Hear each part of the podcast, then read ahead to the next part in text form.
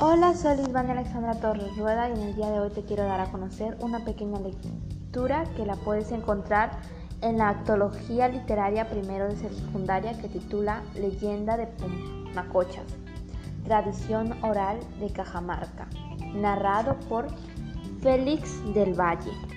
En el distrito de Pumacochas, su capital, Florida, en la provincia de Bongara, departamento de Amazonas, hay una enorme laguna.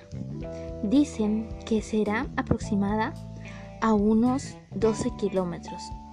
Su forma es redonda, con totorales alrededor. Navegan muchos canoas y balsas. El pueblo de ahora está casi cerca a la orilla. El siglo pasado dicen que era una tribu muy rica, que sus edificios y fortalezas eran todo adornado con oro y plata. También diamantes y piedras preciosas. Sus habitantes eran naturales y todos una sola familia. Solamente Valles eran sus apellidos. Tenían un gobernante que ordenaba en el pueblo. Pero en ese tiempo dicen que no había camino como ahora, que tenía salida y entrada por dentro de los cerros que iban al Cusco y a Cualab, que visitaban al Inca. Dicen que ese pueblo no iba ninguna persona particular. A los menos pobres no penetraban sin permiso del capazote. Y dicen que tenía el pueblo su luz propia, de piedras muy brillantes que alumbraban a todo el pueblito. Sus piletas y grifos de agua eran todo de oro. Querían imitarlo a sus casas del Cuismando ante los incas. Su costumbre era sin compasión y sin caridad, porque era una sola familia, un solo gremio. Se alimentaban casi solo de la casa y algunos frutos del campo. En aquel entonces antes que se hiciera la hermosa laguna, dicen que conversaba una señora llamada Tomasa Valle, que también era del pueblito, de la misma familia. Un día, como tres o cuatro de la tarde, pasó un viejito con su perrito por una calle.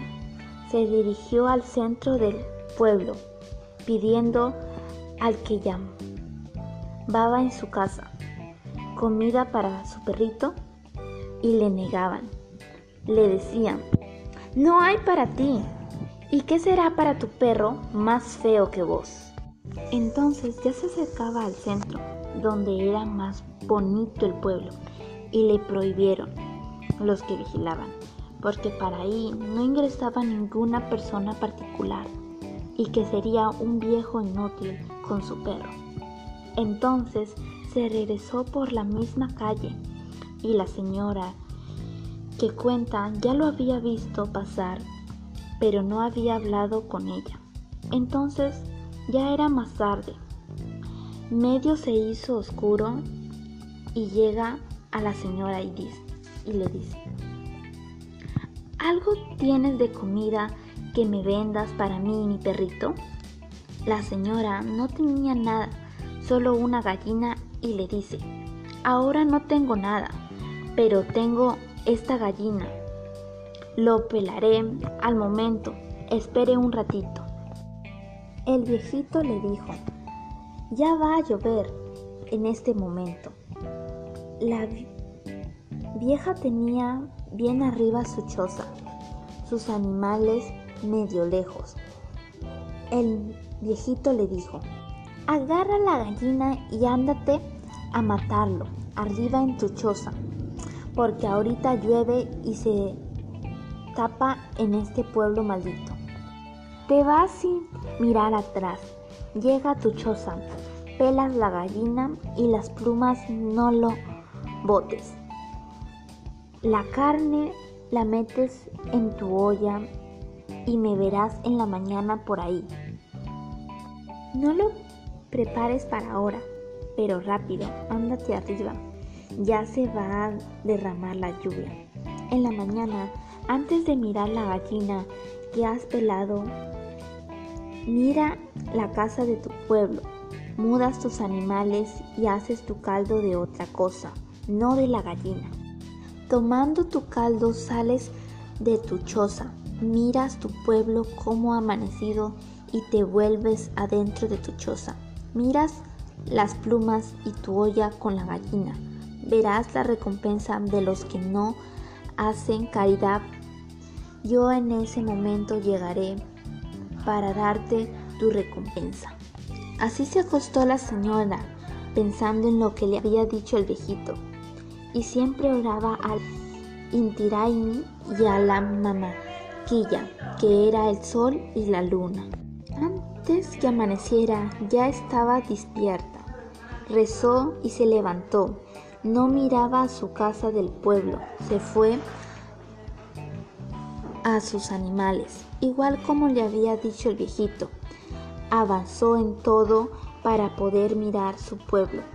Tomó su caldito y salió de su choza para mirar su casa. Y lo vio.